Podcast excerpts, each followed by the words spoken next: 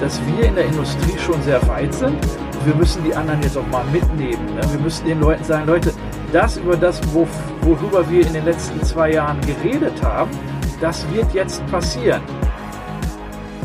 Herzlich willkommen in der Strählebox bei Designing the Future. Ähm, eine kurze Vorstellung bitte.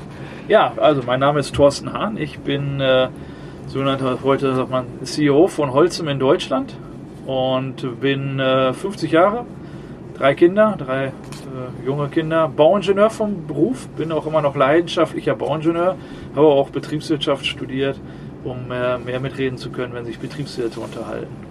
Ja, mein Name ist Philipp Utz, ich bin äh, Vorstandsmitglied der Utz Utz AG. Ähm, wir stellen äh, bauchemische Produkte für die Fußbodenindustrie her, ähm, sowohl im zementären Bereich wie auch im klassischen flüssigen Bereich, das heißt Dispersionsklebstoffe, Grundierungen, alles rein zur Verlegung von Fußböden, beziehungsweise dann auch die Maschinentechnik, um eben Fußböden auch wieder zu entfernen. Wir sind also quasi ein One-Stop-Shop für den bodenlegenden Handwerker.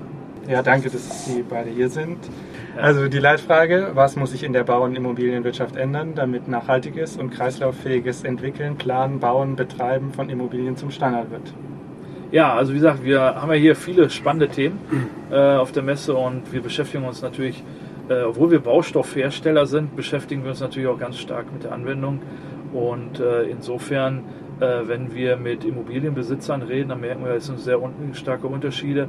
Ich glaube, was entscheidend ist, ist, wenn man Nachhaltigkeit voranbringen will, dass man sich auch dann äh, Transparenz hat, dass man äh, sich Ziele gibt und die dann auch validieren lässt. Also nehmen wir beispielsweise Klimaziele. Äh, wir haben jetzt ähm, uns validieren lassen von der Science-Based Target Initiative, dass wir uns halt mit den ganzen Programmen, die wir haben, diese anderthalb Grad Konformität, dass wir die auch einhalten können. Also validiert heißt, man muss wirklich als Firma nicht nur feststellen, wie viel CO2 emittiere ich eigentlich, sondern auch, wie sind die Schritte dann in einer CO2-freien Firma. Und das ist, glaube ich, auch etwas, was wir in der Immobilienwirtschaft brauchen, dass man ein Verständnis entwickelt für seine Immobilie, für das Bauen, äh, das wirklich jeder hat wie viel CO2 verursache ich eigentlich und wie möchte ich diesen Teil auch dann auf Null bringen. Und ich glaube, das ist so ein, so ein Punkt, wenn da das Ganze verstanden wird, welche Hebelarme wir haben, welche Wertschöpfung dahinter sich verbirgt, dann wird es auch sehr schnell einen sehr starken Fokuswechsel bekommen. Und dann, glaube ich, werden wir eine sehr hohe Dynamik bekommen und die wird uns helfen, wirklich von der Planung über die Ausführung aber auch dem Lifecycle ist auch ein ganz wichtiger Punkt für uns, das den Lifecycle, dass wir da eine gute Transparenz bekommen und dass auch wirklich alle an einem Strang ziehen.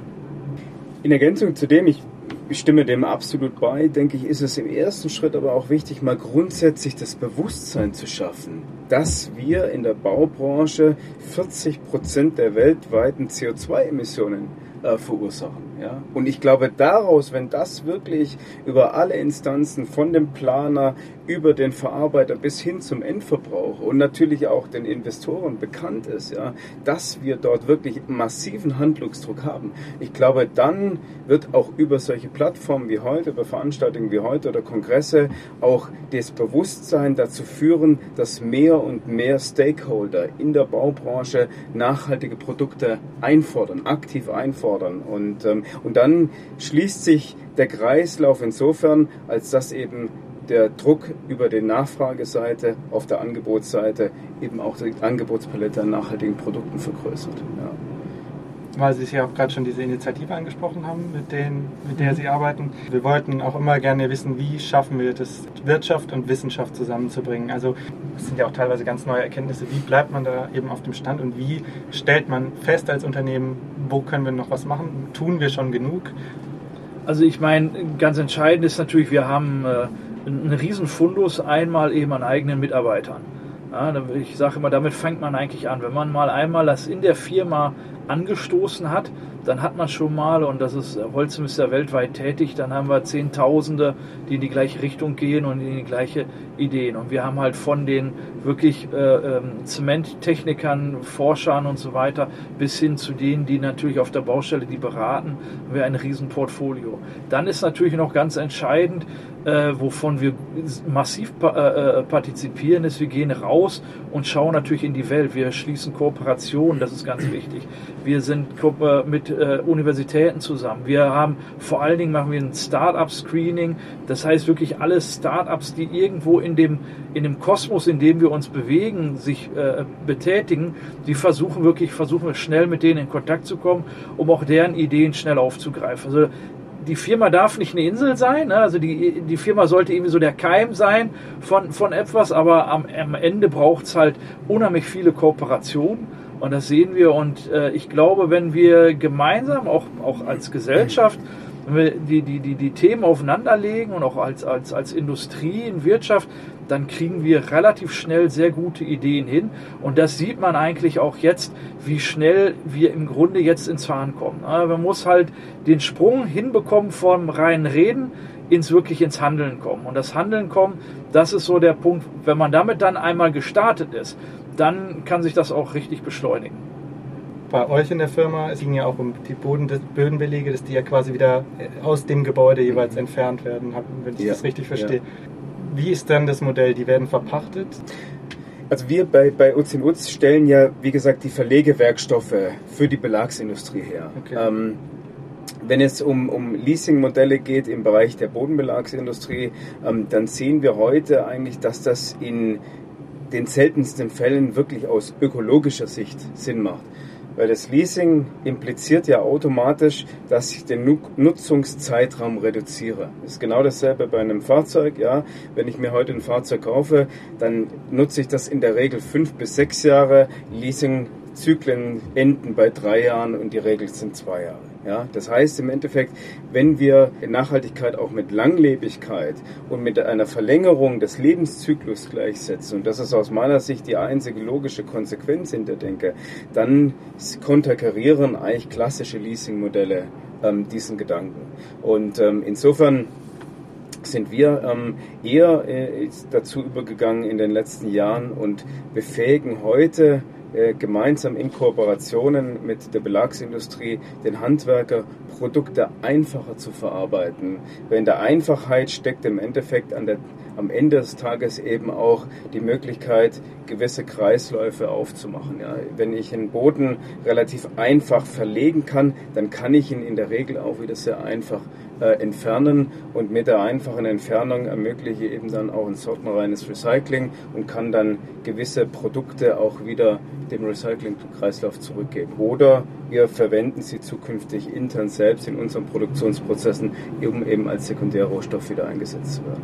Und wie weit ist man da schon? Also Schwund, ist das ein Thema? Wenn jetzt alle irgendwie quasi auf Recycling umstellen würde, würde es dann funktionieren oder gehen da ja, doch die Materialien eben aus? Ich, ich hatte es eben im Panel auch gesagt, ähm, tatsächlich stellen wir fest, wenn es jetzt um Biomasse bzw. Biopolymere geht, die wir bei uns äh, in, in, in den Produkten oder unsere äh, Vorlieferanten einsetzen, dann stellen wir fest, dass die Verfügbarkeit deutlich schlechter ist als bei den klassischen petrochemischen äh, Grundrohstoffen wie beispielsweise Öl- oder gasbasierte äh, Rohstoffe. Äh, das heißt, da ist gewissweit auch die Politik äh, angewiesen, die Anbauflächen zu erhöhen, dass eben über die Agrarwirtschaft zukünftig entsprechende Bioprodukte oder Biomassen stärker verfügbar sind und natürlich auch preislich wettbewerbsfähiger verfügbar sind zu den klassischen äh, Rohstoffen, die wir heute einsetzen. Das ist ein ganz wichtiger Punkt. Da sehen wir, dass dort in den USA beispielsweise die Politik, aber gewissweit auch die Agrarindustrie schon deutlich weiter ist. Und ich vermute auch, dass es dort zukünftig einen gewissen geopolitischen ähm, Wechsel oder Wandel geben wird, dass gewisse biobasierte Rohstoffe nicht mehr in der Menge in, in Europa verfügbar sein werden, wie es die Industrie nachfragt und die Industrie gewiss weit dann auch in andere Kontinente oder in andere Länder abwandern wird. Okay, also das Thema äh, Reshoring und Offshoring genau. bleibt ein Thema auch in der Zukunft. Definitiv. Ich habe vorhin auf dem Panel äh, mit einem Ohr zugehört und gehört, dass Zement beim Bauen in Zukunft gar keine Rolle mehr spielt. Irrelevant wird. Was sagen Sie dazu? Also es gab auch Gegenstimmen, die meinten dann zum Beispiel, ja, vielleicht brauchen wir weniger. Also, also unser Leitspruch ist, zumindest schon mal damit, fangen wir mal mit dem Teil an, mit weniger mehr bauen. Ja, das kommt eigentlich so, so, so extrem doppeldeutig. Ähm, erstmal mit weniger Rohstoffverbrauch mehr bauen, also mehr, mehr Kreislaufwirtschaft. Äh, dann muss man sagen, weltweit gesehen, wir sind ja weltweit tätig, werden wir halt auch mehr bauen müssen. Ja, und wenn ich mir jetzt einfach mal nur Deutschland anschaue, wenn wir so eine Energiewende darüber reden, dann müssen wir die Energiewende bauen. So, und das ist ganz viel Infrastruktur, die wir dafür notwendig ist und dafür brauchen wir das Ganze. Ähm, ich habe keine Sorge, dass wir irgendwann mal keinen Zement mehr brauchen werden. Wir werden Zement immer brauchen und wir werden auch mal Beton immer brauchen. Einfach, das ist dem geschuldet, dass halt dieser Rohstoff, den wir brauchen, der ist überall verfügbar. Das muss man halt einfach so sehen. Wir bauen in einer ziemlich gigantischen Dimension äh, und nicht umsonst ist nach dem Wasser Beton der zweitmeist gebrauchte Stoff auf der Welt. Ob wir da so viel von brauchen, das ist, glaube ich, eine ganz entscheidende Frage. Da sind wir, gehen wir fest davon aus, wir bauen, wir verbauen viel zu viel. Wir können wirklich Ressourcen schon, können wir bauen und sollten wir und müssen wir auch tun. Da gibt es gar keinen Zweifel, äh, aber wir werden das nie ersetzen. Und deswegen ist für uns ganz entscheidend, ist, dass wir Lösungen finden, wie wir auf, dass wir aufzeigen können, wie wir halt eben bauen können, ohne so viel Ressourcen zu verbrauchen. Wir haben beispielsweise jetzt eine Fertigteilplatte entwickelt, die ist mit Carbonfasern vorgespannt. Da können wir 80 Prozent des Rohstoffes bei gleicher Lastaufnahme einsparen, haben einen Baustoff entwickelt, den müssen wir den Beton, heute verwenden wir Beton in einer Art, dass wir Stahl schützen. Also anderthalb Zentimeter auf jeder Seite ist einfach mal nur dafür da, um Stahl vor der Korrosion zu schützen. Das ist natürlich nicht nachhaltig. In dem Sinne äh, kann man das mit Carbonfasern ändern. Die sind heute noch nicht so nachhaltig. Wir verwenden sie nur in einem extrem kleinen Bereich. Äh, also 300 Gramm pro Quadratmeter hat unsere Platte nur, also extrem wenig. Aber die, wird, die kann man klimaneu auch klimaneutral herstellen. Man kann die, zum Beispiel versucht man die aus Algen herzugewinnen und so weiter. Was ich damit aber eigentlich sagen will, ist, es gibt Lösungen und es wird halt viele Lösungen geben. Es wird nicht die Lösung geben. Es wird viele gute Lösungen geben, die kombiniert zusammen nachhaltiges Bauen und auch eine Kreislaufwirtschaft und all das ermöglichen. Das ist, glaube ich, auch das, was ich auf dem Panel gesagt habe. Wir müssen damit aufhören und sagen, das ist ein guter Baustoff, das ist ein böser Baustoff und so weiter. Es gibt nicht gut oder schlecht, es gibt nur falsch eingesetzte Baustoffe. Und da müssen wir aufhören und sagen, das Ganze zu politisieren und sagen, das ist jetzt der tolle Baustoff, wir sollten nur noch so bauen, äh, weil das ist Quatsch. Also ich glaube, wir sollten da, wo ein Baustoff seine Vorteile hat, da sollten wir den Baustoff auch nutzen. Und da, wo er die Vorteile nicht hat, da sollten wir es auch dann lassen. Und das ist, glaube ich, ganz entscheidend. Und deswegen bin ich guter Dinge, dass wir auch in Zukunft Zement brauchen werden. Aber es wird ein anderer Zement sein. Es darf halt kein Zement sein, der CO2 langfristig mhm. mitbringt. Es muss einer sein, der CO2 frei kommt. Ja, also wir sehen viele Wege zum Ziel, eben auch mehrere Baustoffe natürlich. Aber ähm, gerade auch, wir sehen unsichere Zeiten, Energiekrise, Lieferengpässe es generell sehr unsichere Zeiten. Es wird ja von einer drohenden Rezession gesprochen. Und trotzdem leben in Deutschland so viele Menschen wie noch nie. Äh, gerade wir hier in Berlin, äh, schwierig eine Wohnung zu finden. Wer in Berlin schon mal eine Wohnung gesucht hat, weiß, teuer und schwer zu finden. Wir müssen also bauen, da kommen wir ja gar nicht drum rum. Hm, wie kann uns das gelingen? Und vor allem sind Sie irgendwie auch jetzt gerade von diesen Problemen betroffen? Naja, also zuerst denke ich, muss man mal erkennen, dass wir natürlich, und das äh, geht ja auf das äh, eben ein, was mein Vorredner sagte, wir müssen uns Gedanken darüber machen, wie wir zukünftig Gebäude designen. Ja? Ähm, es wird sicherlich so sein, dass die Flächennutzung eines Gebäudes zukünftig deutlich stärker in den Fokus bei der Planung eines Gebäudes gesetzt werden muss. Ja? Das heißt, wir müssen eben stärker in die Höhe bauen, wir müssen uns auch Gedanken machen, wie sehen eben zukünftig Wohnkonzepte aus, um den prozentualen Anteil der Wohnfläche auf die Person, die in einem Gebäude lebt oder arbeitet, zu reduzieren.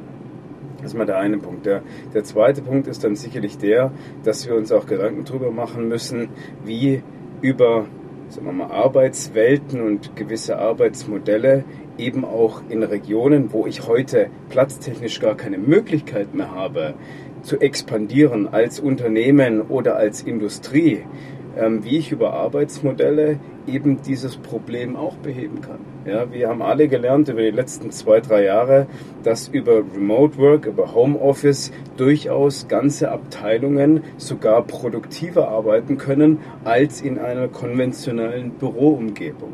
Und das müssen wir äh, verstehen, wie wir das sinnvoll kombinieren können. Und zwar nicht in der Art und Weise, dass wir jetzt sagen, wir schließen 50 Prozent der Bürofläche, wie das anfänglich einmal die Telekom überlegt hatte, und schicken jetzt 50 Prozent unseres Personals, die nicht zwingend ähm, in, an einem Standort arbeiten müssen, ins Homeoffice. Ich glaube, das ist auch nicht die Lösung, sondern es müssen Arbeitsmodelle und gewiss weit auch Kollaborationsmodelle entwickelt werden, die eben dann auch eine flexible Verlagerung des Arbeitsplatzes ermöglichen. Ja, also ich denke, Sie hatten auch nochmal gefragt, sind wir da betroffen von? Natürlich sind wir sehr stark von dem Thema Energie betroffen. Zement, bei der Herstellung von Zement braucht es halt sehr viel Energie. Insbesondere äh, hängen wir sehr stark an dem Thema Strom. Also den Zement muss ich ja mahlen. Äh, und gerade auch Zumalstoffe, also die, die meinen CO2-Fußabdruck senken, wie zum Beispiel äh, Hüttensandmehl, die brauchen relativ viel Energie, Mahlenergie. Ähm, das ist ein Thema, was uns heute umtreibt, worum wir auch natürlich Preise massiv erhöhen müssen. Was ich aber, ähm, ich, ich bin immer, wir werden sicherlich jetzt einen Umbau haben und der wird jetzt erstmal vielleicht auch in so einer Rezession münden, vielleicht in ein, zwei Quartalen, kann, kann durchaus sein. Ähm, aber ich bin ja einer, der, der eher so ein Optimist ist. Das heißt, was das Ganze bedeutet, das ist genauso wie die Corona-Zeit uns jetzt gerade, wie wer uns gerade gesagt hat, das Arbeiten verändert hat bei uns massiv, auch das Denken über Arbeiten, findet Arbeit in meinem Büro statt, wird auch das, das Thema Energie äh, und auch bewusster mit Energie umzugehen äh, und dazu führen, dass ganz viele Themen ganz anders gesehen werden und ganz, ganz neue Zweige entstehen werden. Also ich nehme mal ein Beispiel, die, die chemische Industrie, die halt günstig Gas einkaufen kann in der Vergangenheit, äh, die hat halt, das fällt halt weg an der Stelle und kommen jetzt viel schneller in, das, in die Überlegung, dass sie ja letztlich einen kohlenstoffbasierten Stoff anbieten, ne, Produkte anbieten und dass diesen Kohlenstoff natürlich auch über CO2 bekommen können. Insofern schließen sich da neue Kreisläufe, die es vielleicht sonst nicht gegeben hätte, weil wir, ich sag mal, unseren inneren Schweinehund, diesen, diesen ausgetretenen Pfad nie verlassen hätte, weil er so schön komfortabel ist. Ja im Grunde, wir, wir leben ja in so einer schön komfortablen Blase und in dem Moment, wo du da rausgerissen wirst, sagt natürlich jeder am Anfang, oh Gott, was ist das für eine Katastrophe. Aber wenn du dann einmal dann siehst, dass die Welt auf der anderen Seite auch funktioniert, schöner sogar sein kann und dass es halt eine, eine, eine riesen Chance birgt und nicht nur einfach Gefahren, dann glaube ich, dann kann man die Transformation deutlich beschleunigen. Deswegen glaube ich, ist das auch etwas, was uns wirklich den, ja, ich sag mal, den, den, den, den Tritt in den Hintern äh, gibt, um uns endlich zu bewegen, um diese, diese bewährten Pfade endlich zu verlassen, weil sie so günstig sind, ne? weil sie so schön komfortabel sind. Es läuft ja. Mhm. Und das ist der Punkt, wo wir jetzt ein Gehirn einschalten müssen und sagen müssen, wie kriege ich das Ganze eigentlich in Zukunft hin? Und da bin ich fest von überzeugt, da wird es sehr gute Lösungen geben und die werden uns auch helfen. Mhm. Also Arbeiten in der Zukunft, äh, Energie, wie sehen die Städte in Zukunft aus? Da hätten wir jetzt natürlich noch viele Fragen gehabt, aber leider keine Zeit mehr. Aber vielleicht beim nächsten Mal Designing the Future. Deswegen noch eine ganz kurze Frage zum Abschluss. Wir sehen, Transformation findet statt. Wie weit sind wir am Anfang des Prozesses oder? Gut, das hängt jetzt natürlich davon ab, worüber wir sprechen, über welche Transformationsprozesse. Ähm, ich glaube, wir sind am Anfang, wie ich eingangs auch schon sagte, wenn es darum geht, dass die Gesellschaft ein neues Bewusstsein benötigt. Ich glaube, da sind wir tatsächlich in der Industrie schon deutlich weiter. Ja? Und jetzt gilt es eben, gewiss weit dieses Bewusstsein in der Gesellschaft für die Notwendigkeit von mehr Ökologie und Nachhaltigkeit mit einer höheren Geschwindigkeit zu sehen, zu versehen, dass wir eben, sagen wir mal, in einem gleichlaufenden Tempo diese Transformation durchschreiten. Und dann bin ich auch der Überzeugung, dass die Zahlungsbereitschaft, die ja heute noch das Problem ist, wir schaffen es nicht, dass wir diese Mehrkosten, dieses Premium, das uns Nachhaltigkeit einfach abverlangt als Hersteller, sowohl im Bereich der Vorrohstoffe wie auch im Bereich, sagen wir mal, der Formulierer, die dann das Endprodukt äh, herstellen. Wir schaffen es noch nicht, dass wir diese Kostenentwicklung an den Markt weitergeben. Und aus meiner Sicht werden wir das nur schaffen, wenn diese Notwendigkeit, diese Awareness in der Gesellschaft auch deutlich erhöht wird. Und das sind wir in der Industrie, genauso wie die Politik, aber auch Verbände gefordert. Ja, ich denke, bei uns ist, ist gerade, wir haben ein ganz spannendes Thema gerade. Wir haben morgen eine, eine Bürgerbeteiligung. Bei uns in einem, in einem Zementwerk in Lägerdorf haben wir die Bürger eingeladen, äh, mit uns zu diskutieren im Rahmen eines Scoping-Termines. Und zwar geht es darum, dass wir unser Zementwerk klimaneutral umbauen werden. Ja, das wird, wird stattfinden. 2024 wollen wir dann mit dem, mit dem Bau starten. 2027 wollen wir dann wirklich ein CO2-freies Zementwerk haben. Und da stellen wir halt immer wieder fest, dass wir, das ist genau das, was Herr Utz gesagt hat, dass wir in der Industrie schon sehr weit sind und wir müssen die anderen jetzt auch mal mitnehmen. Ne? Wir müssen den Leuten sagen, Leute, das über das, worüber wir in den letzten zwei Jahren geredet haben, das wird jetzt passieren. Und das passiert jetzt nicht irgendwann, sondern das wird so, so, so und so passieren. So weit sind wir. Und dann sind halt ganz viele erstaunt und haben gesagt, ja, wir dachten immer, das würde ja noch irgendwie 2030 und 40 sein. Nein, wir sind jetzt hier. Ja, und das ist nicht das erste, einzige Zementwerk, auch das zweite und das dritte Zementwerk haben ganz klare Themen, wie wir das umbauen. Also wir sind schon ganz weit und wir sind immer wieder überrascht, wenn wir mit Politikern reden, mit anderen Stakeholdern, wenn wir mit, der, mit anderen reden, dass sie sagen, ihr seid ja in der Wirtschaft, ihr denkt ja schon viel weiter. Wo wir einfach mal sagen, ja, weil der Zwang, den wir haben, der ist da und der ist so groß, dass wir es machen müssen. Jetzt müsst ihr einfach im Grunde auch nur bereit dafür sein und den Weg einfach mitgehen. Super, dann würde ich das jetzt mal so stehen lassen. Vielen Dank. Liebe Zuhörerinnen und Zuhörer, das war Designing the Future auf Stimmenfang, live aus der Strähle Teambox. Vielen Dank fürs Zuhören. Wir haben noch weitere spannende Gäste und deren Perspektiven eingefangen. Wir freuen uns, wenn Sie auch beim nächsten Mal wieder mit dabei sind, um zu erfahren, wie weitere Personen aus dieser Branche, anders, über die Fragen der Zukunft denken. Bis zum nächsten Mal.